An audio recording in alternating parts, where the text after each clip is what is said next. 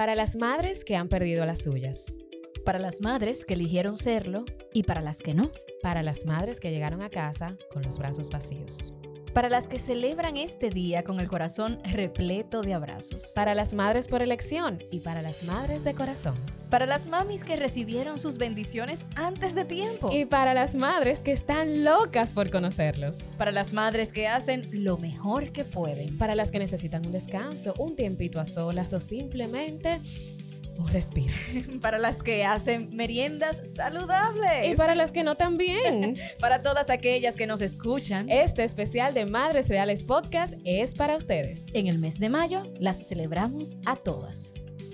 Bienvenidas Madres Reales, ya en esta última semana en que nuestro país se celebra la maternidad por todo lo alto. Aunque como hemos dicho anteriormente, debería ser algo de todos los días. Pero esto es como un cumpleaños colectivo que todas celebramos juntas, ¿verdad? Hola, sí, hola. Ay, sí, ay, sí. Felices con esta entrega especial que hemos realizado en estas últimas dos semanas con madres muy especiales que nos han abierto su corazón y ofrecido testimonios hermosísimos, un poco dolorosos en ocasiones, pero llenos de inspiración Qué hermoso es ver cómo las madres podemos unirnos, darnos apoyo mutuo y abrazarnos de manera virtual. Ay, ese abrazo que uno piensa que no, pero es muy caluroso. Ay, sí. Es muy caluroso, muy caluroso. Pero las historias especiales no terminan aún, queridas madres. Hoy tenemos con nosotras a una madre muy especial, una madre de corazón una madre que hoy desea ofrecer su testimonio sobre la adopción de su hijo para cumplir su promesa con Dios y al mismo tiempo transmitir acompañamiento a otras madres del corazón en los retos que trae este hermoso recorrido.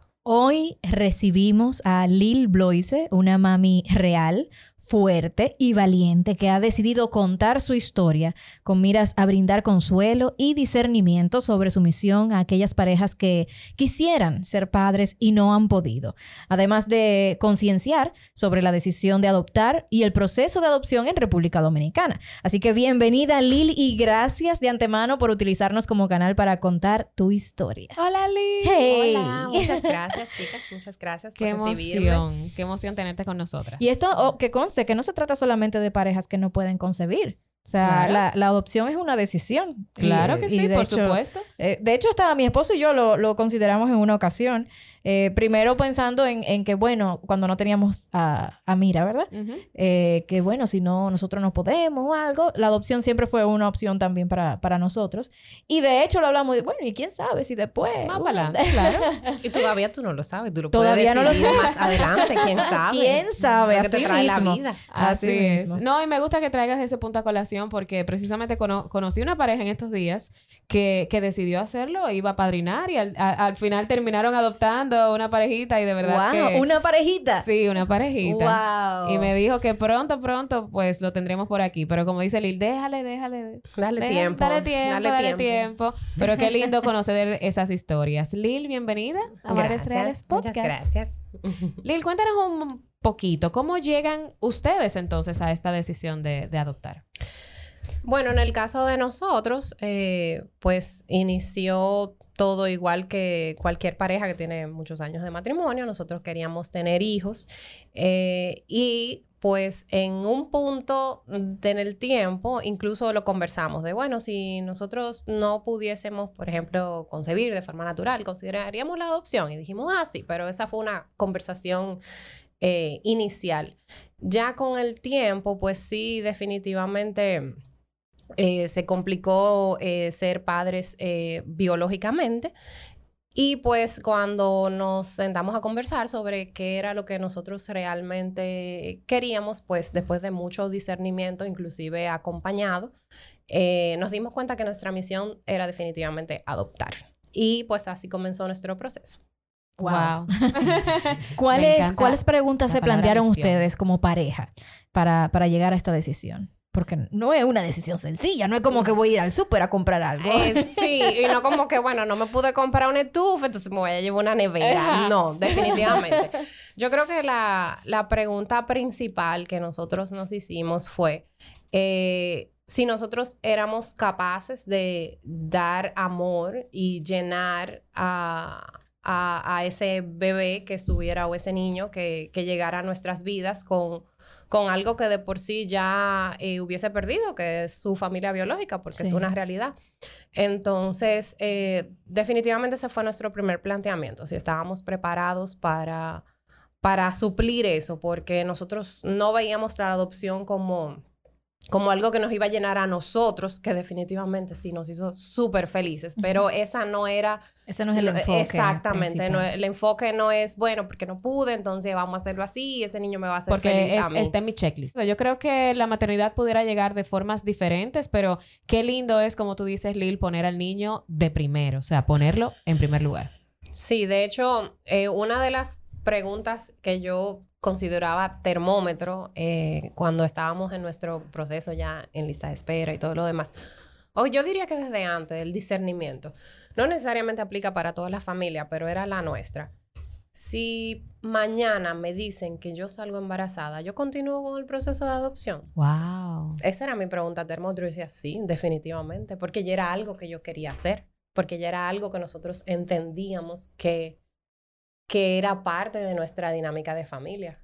Entonces, eh, en el caso nuestro, ese era como el termómetro de si se da un milagro, wow, seguimos, sí, seguimos igualito. Y se han dado caso de Sí, personas que le entregan el niño y están embarazadas. Sí, sí, se dan, pero realmente eh, yo te diría que si de verdad tú quieres llevar un niño a tu casa adoptado, mm, lo correcto, no lo correcto, sino lo normal, yo pensaría, aunque cada, ca- es un mundo con muchas emociones, pero Claro. particularmente para nosotros no era una expectativa que nos estábamos creando, de wow, y quizás después de esto, no, para nada, si viene bien y si no también, y ojalá que sea otro adoptado igualito, mm, que si lo logramos, pues perfecto. Excelente. Y una pregunta, ¿cómo, qué, qué recursos se, si ustedes se utilizaron aquí en República Dominicana para este proceso? O sea, ¿qué, qué existe? ¿Cuál es la entidad? ¿El proceso legal? Mira, en nuestro país, la única figura legal autorizada para entregar niños en adopción es Conani. Eh, y realmente nosotros fuimos directamente donde ellos a informarnos de cuál era el proceso. ¿Qué otras recomendaciones yo eh, daría?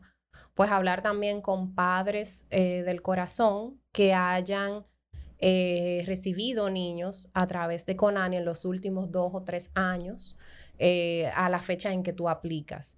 ¿Por qué? Porque así tú entiendes mejor el proceso desde la otra cara. Eh, tú sabes manejar tus expectativas, tú sabes qué esperar eh, y cómo prepararte. Porque definitivamente eh, tú sientes una alegría muy grande cuando tú aplicas y tú dices, wow, qué, qué decisión más importante. Estoy embarazada como un elefante porque el tiempo es más largo. Pero eh, a medida que se va yendo como ese esa, esa emoción de que, de que, bueno, deposité y apliqué y, Y el va- tiempo pasa. y el tiempo pasa, pues todo eso se va eh, enfriando y tú necesitas como energizarte. Y al mismo tiempo, pues recibir guía de otros padres. Entonces, sí, nosotros hicimos las dos cosas. eh, buscar la información de Conani y también, pues, de otras familias que hayan adaptado a través de ellos. Y muy importante, yo pensaría también que es eh, informarte, por lo menos desde el punto de vista legal, con abogados expertos en adopción. Porque las leyes sobre la niñez aquí son muy específicas. Entonces, lo, yo diría que la primera pregunta al abogado es cuántas adopciones usted ha manejado a través de Conani o como figura, para entender eh, realmente que sea una persona calificada para manejar ese tipo de casos. Porque al final el objetivo no es solamente que el niño llegue a tu casa, el objetivo es que puedas recibir los mismos derechos que cualquier ciudadano dominicano, que tenga derecho a educación, que tenga derecho a salud. Y todo eso depende de que se hagan las cosas correctamente. Claro. ¿Cómo, cómo es ese proceso para aplicar, eh, bueno, o para adoptar en República Dominicana? ¿Cómo, ¿Cuál es- sería el primer paso? ¿Cómo transcurre? ¿Cuáles son las dificultades que te puedes encontrar en el camino? ¿Cómo es? Eh, el proceso, por lo que para como dominicanos, eh, por lo menos es bastante sencillo. O sea, senci- en la página de Conani se entra y te dice claramente cuáles son sus requisitos, qué tiempo de casado te requiere eh, y todo eso. O sea, es y recu- reunir una serie de documentaciones pues, que te piden, acta de nacimiento, acta de matrimonio, Y bueno, ya a partir de ahí, pues depositar, luego pasa un proceso de entrevistas con ellos, pruebas psicológicas eh, y una serie de evaluaciones de la casa, pero todo realmente en un ambiente sumamente profesional, en nuestra experiencia, con personas muy capacitadas y sobre todo muy entregadas a su trabajo y al bienestar de los niños. Y desde el día uno te dicen claramente, ustedes son importantes, pero para nosotros los niños son más importantes. Entonces no pueden olvidarse o no pueden, vamos a decir, ofenderse por el tipo de, de información que le pidamos o porque tengamos que hacer ciertas inspecciones. Todas, todas completamente profesionales y nada inquisitivo, muy bien manejado Qué bueno escuchar Eso. ¿Te sorprendiste de, de, esto? Sí, la verdad es que sí. Porque hay mucha mala información en la calle, la verdad. En nuestro país se habla mucho de, no, que yo conozco un caso y conozco otro caso. Entonces, cuando tú indagas, tú te das cuenta que realmente las cosas fueron distintas o que hubo algo en el proceso que no sucedió pues como, como se esperaba y eso quizás lo complicó un poquito. Entonces, me sorprendió eh, inicialmente, pero ya luego que los conocimos y, y, más en esta etapa, yo te diría, tú te das cuenta de que son personas completamente entregadas a su trabajo y con muchos retos de por medio por la realidad de nuestro país eh, en muchos aspectos. Claro, y qué bueno, porque, porque también existe mucha desconfianza en el sistema. O sea, hay muchas personas que piensan, o, y no voy a entrar en temas de política, pero muchas personas que a veces desconfían en el sistema de, del gobierno, de las instituciones. Y mira como tú estás diciendo, eh, no, no, no, aquí todo lo contrario. Eh, los niños son la prioridad y aquí te inspeccionan y te hacen preguntas difíciles para saber a quién le están entregando. Aquí uno es una oficina gubernamental, aquí. Eso a veces es un y desorden. y los bucones. Exacto. No hay bucones con nada. nuestra experiencia. Yo puedo hablar de nuestra experiencia. Exactamente. La cual fue muy positiva. Lo sigue siendo y, y hemos recibido muchísimo apoyo de ellos. ¿Y hubo acompañamiento psicológico en algún momento de, de acompañarlos a ustedes en, en, temas emocionales? Miren, esto puede suceder o información. Sí, eh, yo diría que hay tres momentos claves, quizás más. Eh, aparte de los que son eh, imprevistos de cuando uno llama medio desesperadito y ellos te terapean.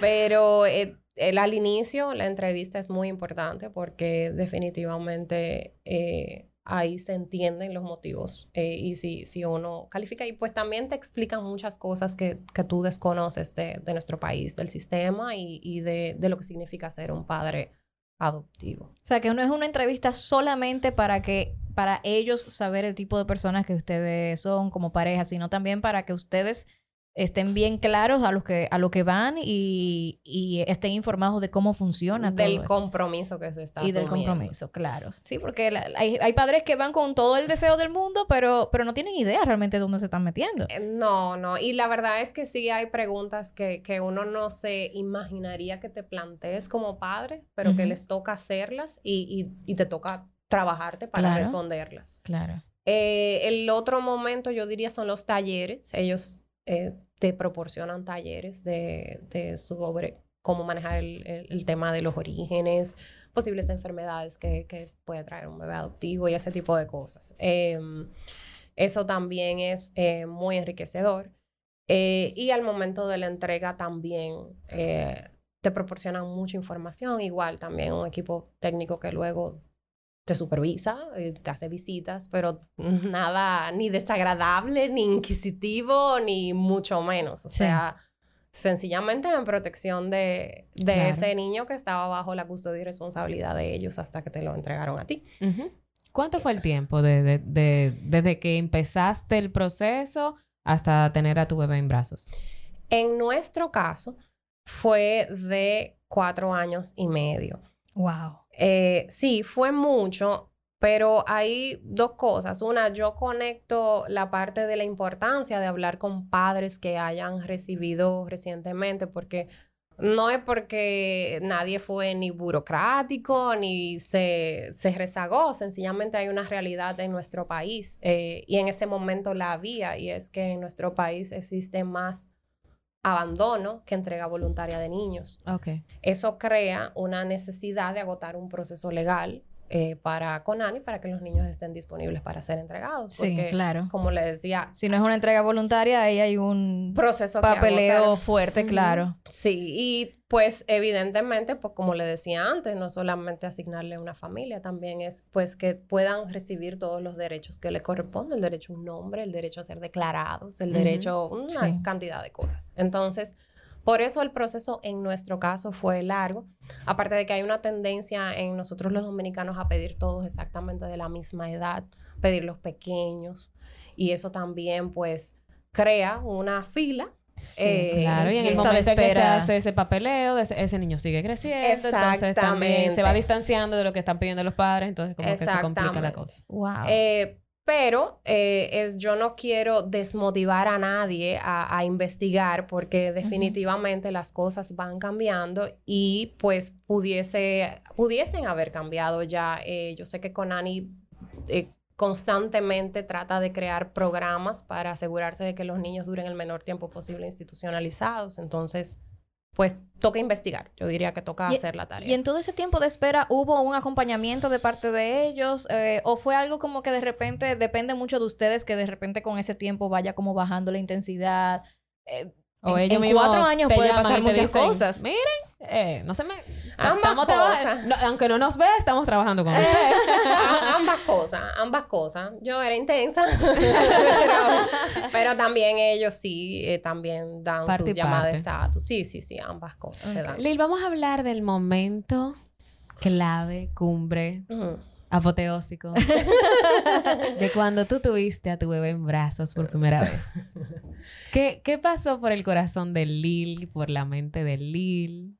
Eh, yo eh, llegué un blackout, o sea, yo de verdad lo vi e inmediatamente me puse a llorar como una Magdalena porque ¿Pero habían avi- preavisado o, o cómo fue como que te enteraste que ya, ya, Eh, bueno, yo te, lo voy- te lo vamos a entregar? Lo- bueno, como te había comentado, la historia de nosotros es un poco particular porque nosotros durante esos cuatro años y pico, nosotros éramos una pareja nacional de aplicación nacional y para Conani. Y bueno, eh, durante ese periodo, pues la vida nos sorprendió y se dio una oportunidad de irnos a vivir a Estados Unidos.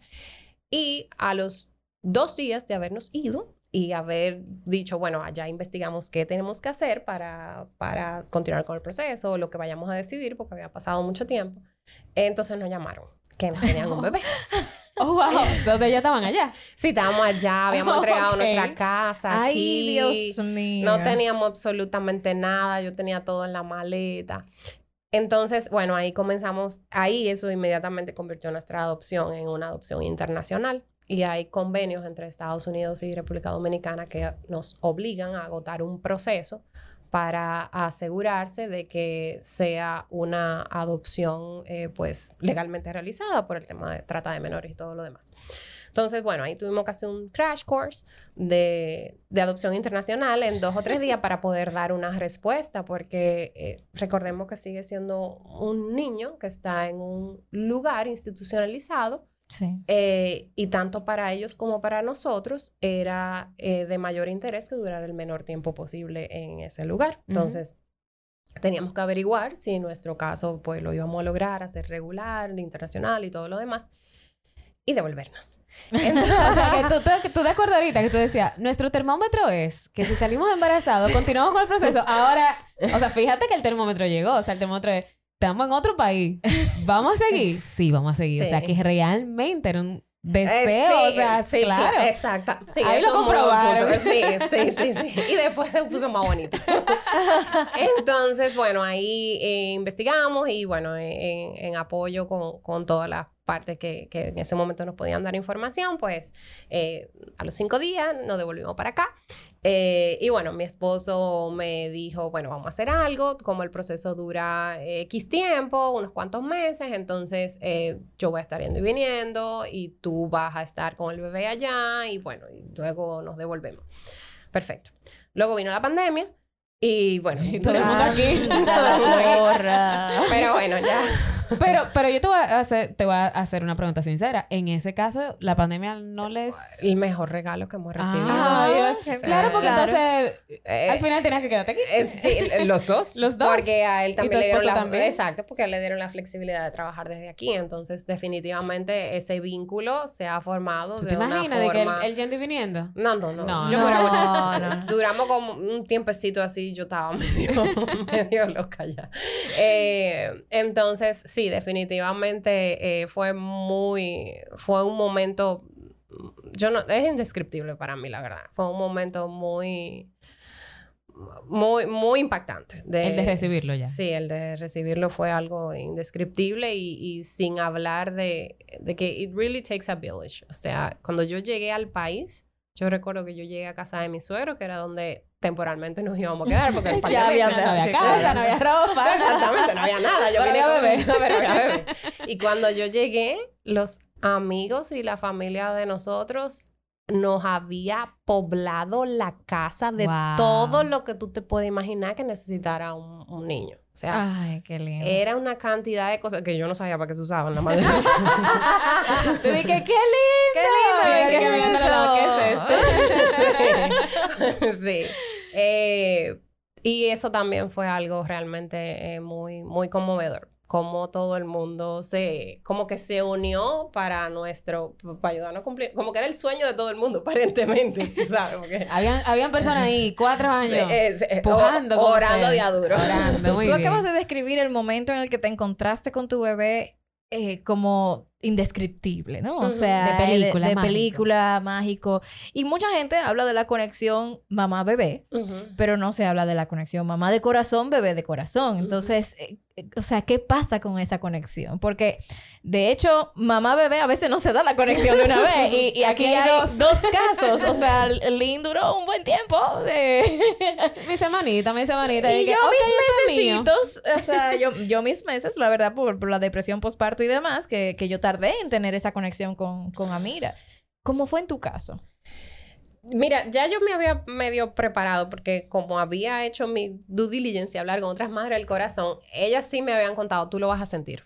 Me lo habían dicho y yo no, yo no sabía qué, era lo que yo iba a sentir, pero eh, algunas me habían dicho, tú lo vas a sentir, te lo aseguro, y, y, y fue tal cual. O sea, eh, yo vi a mi hijo y esos cuatro años me supieron a dos días. O sea, yo lo vi, yo entendí en ese momento que tenía que ser él. Que todo lo que había pasado en ese tiempo que nosotros estuvimos esperando, todos esos sueños, a veces desilusiones, a veces tristeza, cambios de vida, que todo eso tenía que suceder para que estuviéramos listos para cuando él llegara a la vida de nosotros. Definitivamente. Ay, Yo, ¿qué? yo siento, te siento una envidia de la buena.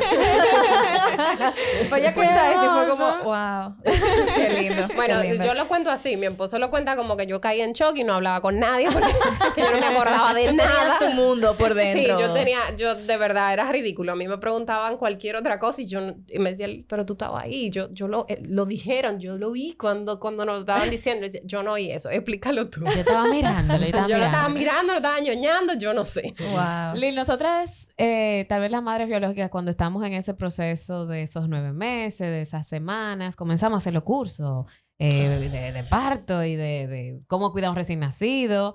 ¿Cómo te preparaste tú para esa llegada de ese bebé? ¿Pudiste hacer cursito, leerte los libros? ¿Cómo fue en tu caso? ¿O cómo llegó esa maternidad de Lil? caótica.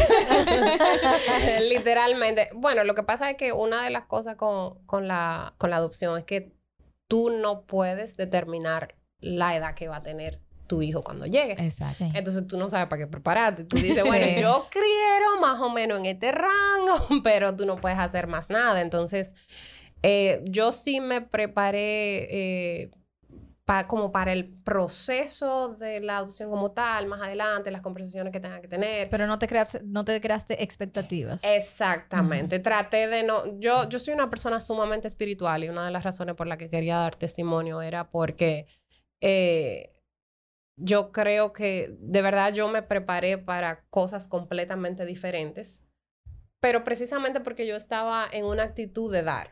Yo estaba en una actitud de, de dar y de soltar y de, de no importa cómo venga, yo lo voy a querer dentro de lo que nosotros podamos manejar y todo lo demás. Y papá Dios nos sorprendió con un sinnúmero de anhelos que, que teníamos, pero que no pensábamos que eran posibles y sucedieron también. Entonces yo creo que, que también es un poquito de aceptar esa misión y por eso yo menciono mucho el, el discernimiento de, de, de realmente si si eso, si es un camino que nos estamos preguntando, de entrar en ese momento de, de realmente yo puedo aceptar cualquier cosa que, que venga con, con mi hijo por ser adoptado, porque hay mucha información que no voy a tener disponible. Entonces, eh, gracias a ese proceso, pues uno se, se prepara, como dice Zeni, sin expectativas y, y entonces te sorprende como al mil por ciento todo.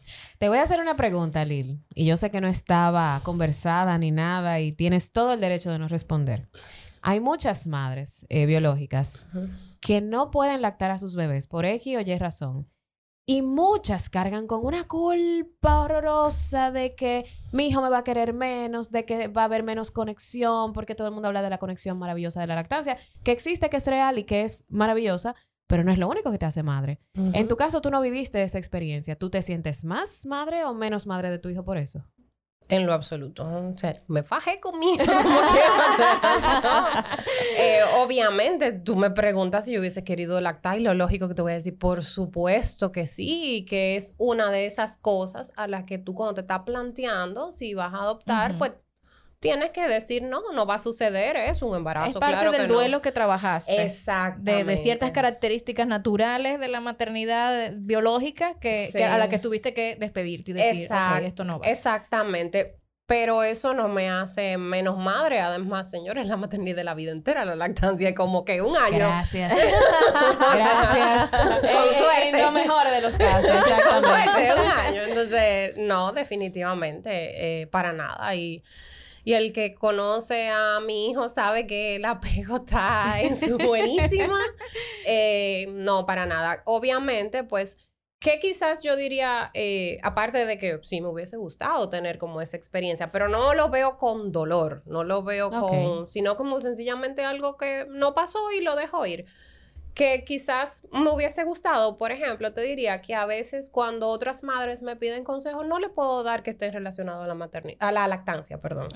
Que, y me gustaría, por ejemplo, del tema de la noche, de dormir, a mí me fue muy bien con la rutina del sueño de mi hijo, entonces hay veces que yo quisiera apoyar más a otras amigas y ellas, entonces, pues yo le digo, mira, ya de verdad y yo no puedo entrar porque yo no, en- no, no, te, no sé cómo ayudarte con el tema de que te busca a ti específicamente con el seno. Sí. Entonces o del ya o de Exacto. todas esas cositas. Exacto, entonces esa partecita como que, pero no, no por mal, sino porque de verdad me gustaría eh, apoyar a otras madres con esa parte también, entonces bueno, pero no más de ahí.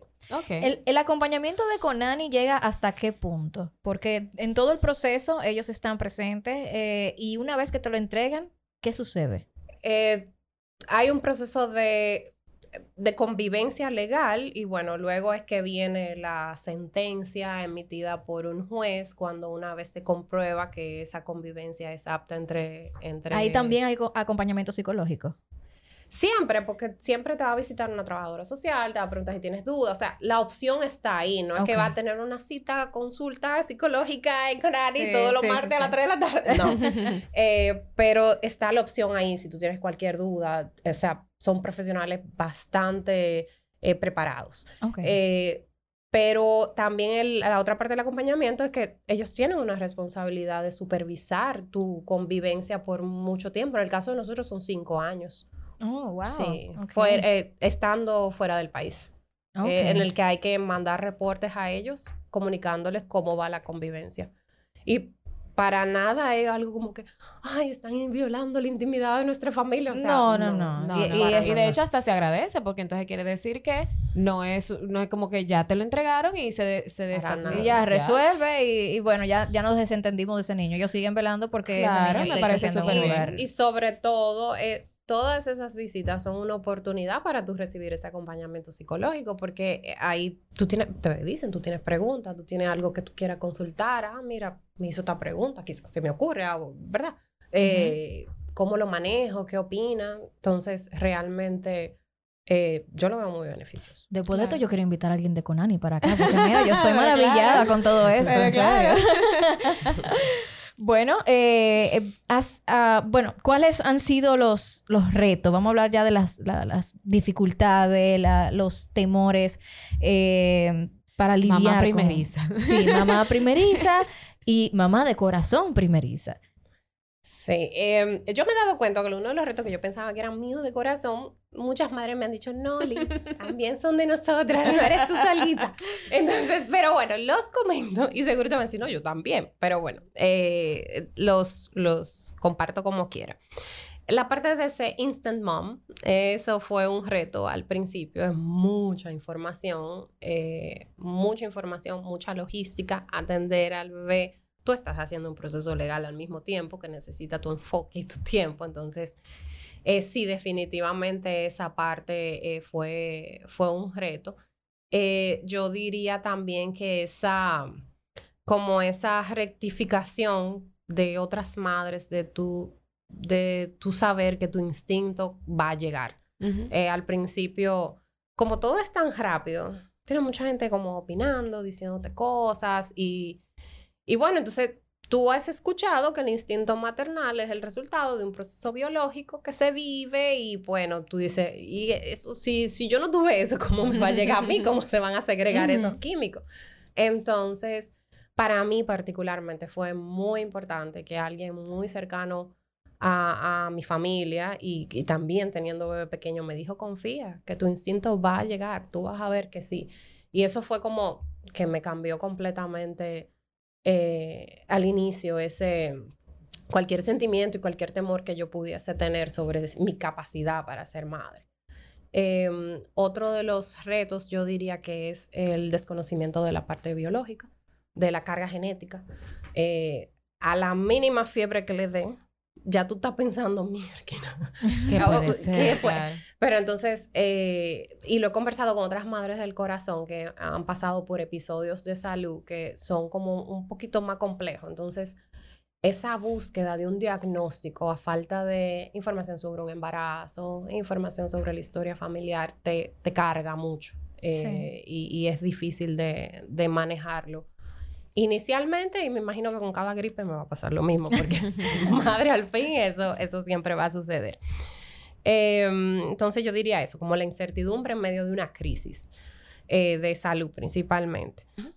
Em, y bueno, otra de las cosas eh, que definitivamente coincido con otras madres del corazón que, que estuve conversando en preparación para, para este podcast, eh, fue nuestra necesidad de que nuestros hijos entiendan desde un inicio o de que realmente lo sientan, que son igual o más amados y deseados y sobre todo elegidos eh, que, que, un hijo biológico, porque es una decisión que uno toma y, elige eh, esa forma de paternidad. Entonces, que, eh, que logre uno pues desarrollarles esa fortaleza preparándolos para cualquier comentario inapropiado, para cualquier manejo fuera de, de lo que es la normalidad para uno, que, que es una, una adopción, pues que logren entender eso. Ok. Me imagino que es eh, saludable, normal, eh, que, que, los niños se enteren y que sepan que, que, son adoptados. Obviamente a criterio de cada padre se elige el momento, pero, pero eventualmente ese es un paso que se debería dar o se, se debería mantener oculto. O sea, ¿cómo, ¿cómo, sería la mejor forma? Digo, yo creo que es una, una pregunta más para un psicólogo. Sí, en realidad. sí definitivamente. en los talleres, todos los cursos que yo que nosotros tomamos, la recomendación es decírselo. Sé que lo sepan. Okay. Okay. Y una pregunta, Lil, ¿por qué tú decides hoy venir a Madres Reales Podcast a contar tu historia con nombre y apellido? Porque te voy a ser muy, muy sincera. Muy sincera y lo hemos conversado mucho.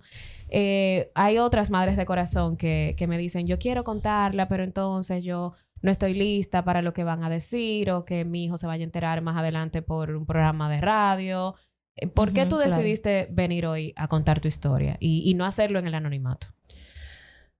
Lo que pasa es que la llegada de mi hijo, o de nuestro hijo, porque en muchas cosas hablo por mi esposo también, es lo mejor que nosotros no ha pasado en la vida. Entonces, ¿por qué lo voy a mantener en silencio?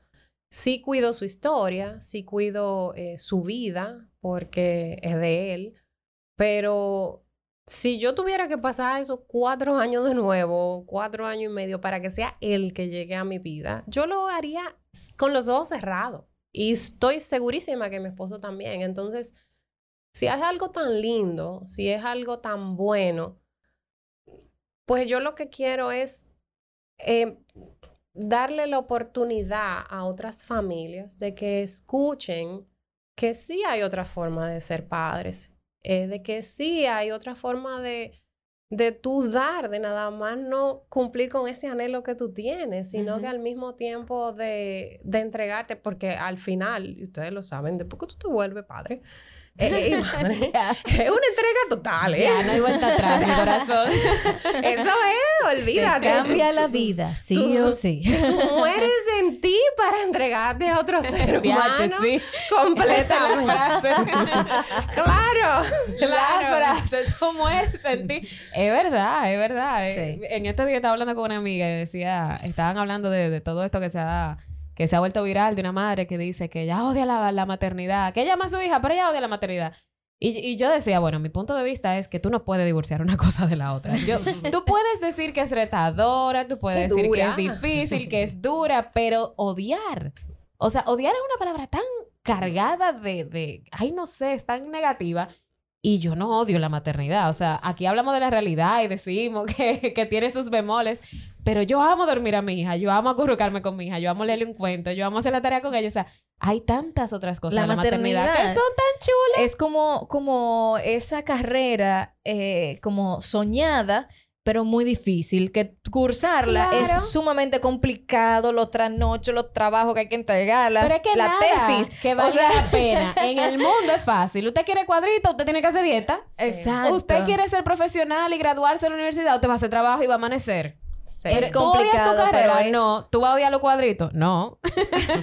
Entonces, todo lo que, para mí, todo lo que vale la pena requiere un esfuerzo. Y la Sí. maternidad requiere esfuerzo. Porque, eh, sí, Te transforma de verdad. te transforma, pero Sí. odiarla no. Odiarla no, nunca. Y, y eso, Nunca. que, eso que tú decías eh, sobre que todo lo que, lo que en la vida vale la pena requiere un esfuerzo, con la adopción es completamente cierto. O sea, porque sí, no es el proceso que tú conoces de concepción y bueno, ya sí, médico, sí. parto duro, todo el mundo te lo cuenta. O sea, no, es un proceso en el que tú tienes que agotar un proceso legal y, y, y en el que hay una época en la que hay mucha incertidumbre, aun cuando tú tienes el bebé contigo, porque tú tienes que continuar agotando ese proceso legal para que tenga tu nombre, tu apellido. ¿Hay baja de maternidad? Eh, cuando, no sé si, si tú estabas laborando en ese momento, pero lo- la licencia de maternidad existe cuando tú adoptas. No existe. De hecho, no. No existe. No, de hecho, cuando le agregaron las 14 semanas, Ajá. yo, yo leí que era por eh, para, para que la madre pudiera recuperarse mejor del parto y la conexión. Así que yo decía, pero ven Pero es que no acá. nada más para eso. Sí. Yo en ese momento no estaba trabajando, sí para quienes eh, que volví a trabajar después, eh, sí tenía, tienen esa, esa excepción eh, y, y me imagino que otros empleadores tienen la práctica, pero el código no lo... No, legalmente No no, lo está. wow. Eh, atención. Atención. esos tres meses no es nada más para el cuerpo, esos tres meses también es para criar, maternar, Sí. cuidar. Y, señores, y, y no deberían ser tres meses, empezando por ahí, deberían ser más, pero ya que nos dan tres meses, eh, Bueno, 14 semanas ya no son 14, 12. exactamente, son 14 semanas, las madres de corazón también se lo merecen. Sí, que están guayando así la es. yuca. Así es. Yo tuve la, como yo había dejado todo, trabajo, casa y todo, Sí. ¿verdad? Coincidencialmente, dos meses Y vino antes, pandemia. y vino pandemia, pues yo tuve una maternidad full throttle y toda ay, muy ay. divertida. No, realmente fue una, una bendición. ¿Y qué Eh, te gustaría, Lil, que otras madres eh, biológicas de corazón supieran acerca de, de este proceso, pero que supiesen acerca de de los retos que conlleva ser una madre de corazón. ¿Tú te has sentido aforeada en algunos grupos de maternidad porque solamente se hablan de ciertas cosas? Lactancia. Embarazo, posparto. Sí.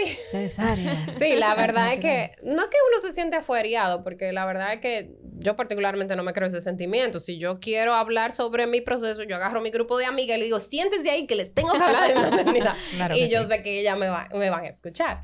Eh, igual con mis hermanas y todo eso. O sea, no fue- pero sí he notado que definitivamente eh, hay veces que tú no tienes tema. Eh, ponen, vamos a conversar. ¿Cómo supiste que estabas embarazada? Y tú, ok. y al otro día tú dices, ¿cómo te va con la lactancia nocturna? Y tú, entonces, ¿qué lo voy a hablar? entonces, sí, definitivamente yo pienso que, que hay una necesidad de normalizar un poquito más la adopción. Eh, como una, un estilo de paternidad y, Exacto. y de conversarlo muchísimo más, eh, respetando, claro, la- los límites y las historias de cada quien. A mí me ha encantado que esta generación de madres ha elevado la voz en muchísimas cosas. Incluso de los primeros programas tuvimos aquí a una, a una madre soltera que abrió su cuenta Single Mama RD para, para encontrar apoyo en otras madres. ¿Te gustaría en algún momento crear un grupo? No tiene que ser en redes sociales, pero sí de madres de corazón donde ustedes puedan conversar entre ustedes cosas. Porque te voy a decir la verdad, no, no porque ustedes sean una clase aparte, porque tú puedes seguir conversando con nosotras, pero eh, sucede con, con cualquier cosa en la vida. Nadie te entiende más que otra persona que ha pasado por algo Claro, similar. claro. Ya sea una pérdida, ya sea, eh, mira, que me hicieron una cesárea, entonces quiero hablar con Hace otra clic persona. Más fácil. Hace clic más, más fácil. ¿Tú tienes ese grupo de, de madres de corazón? ¿Te gustaría tenerlo? Si están escuchando otras madres de corazón y quieren comunicarse con él. Sí, eh, no lo tengo, conozco a través de ti, conozco una, quizá otra por ahí en otro lugar, pero, pero no, no, la verdad es que no. Eh, sí conozco de hace mucho, de personas que, que tienen hijos adultos y todo lo demás, pero, pero realmente no. Es algo que, que debemos de, de hacer eh, para que haya ese apoyo también, para que no nos quejemos de toda la pregunta. Bueno, pues atención, si hay alguna madre de corazón que nos esté escuchando y quiere tomar esa iniciativa, pues in- pueden comunicarse con Madres Reales Podcast o Madres Claro. Reales RD O con en Ceni Leiva. Instagram o con Ceni Leiva. Ella y- va a responder, sí. Ay, sí. Que sea con Madres Reales, mejor porque me conozco. Tengo una, eh, Ceni estaba en Ocoa esta semana y le mando un, un fuerte saludo a una seguidora que me dijo, dile a Ceni, yo le escribí, pero dile que ella está en mi ciudad. Yo no se lo había dicho. Y yo, eh, eh, yo no, no, no sé cómo abordarla y decirle, hay una chica. Yo, yo no- de verdad, yo no soy de, de, de DM, yo no entro casi ni siquiera a ese como a ese buzoncito. perdón, perdón. Exacto, no es que ella no quiere. Pero, señores. pero me- sí leo todos los comentarios eh, públicos, Sí, de verdad. Lo- los leo todos, lee, así que... pero bueno, si están interesados, ya Escriban saben que es, es una necesidad, sí, realmente eh, lo- los grupos de apoyo se han hablado en diferentes ámbitos de la maternidad Claro. y de la vida. Los grupos de apoyo son muy importantes. Nosotros somos entes sociales y necesitamos también tener esa compañía de, de que, con la cual nosotros podamos sentirnos identificados. Así que me parecería una iniciativa muy bonita. Si ya existen, nos dejan saber también. Y si no, pues les motivamos a que creen este grupo que no tiene que ser precisamente público porque sabemos que son muchos temas privados y que se deben manejar de la manera más Claro. eh, discreta y personal eh, que se entienda.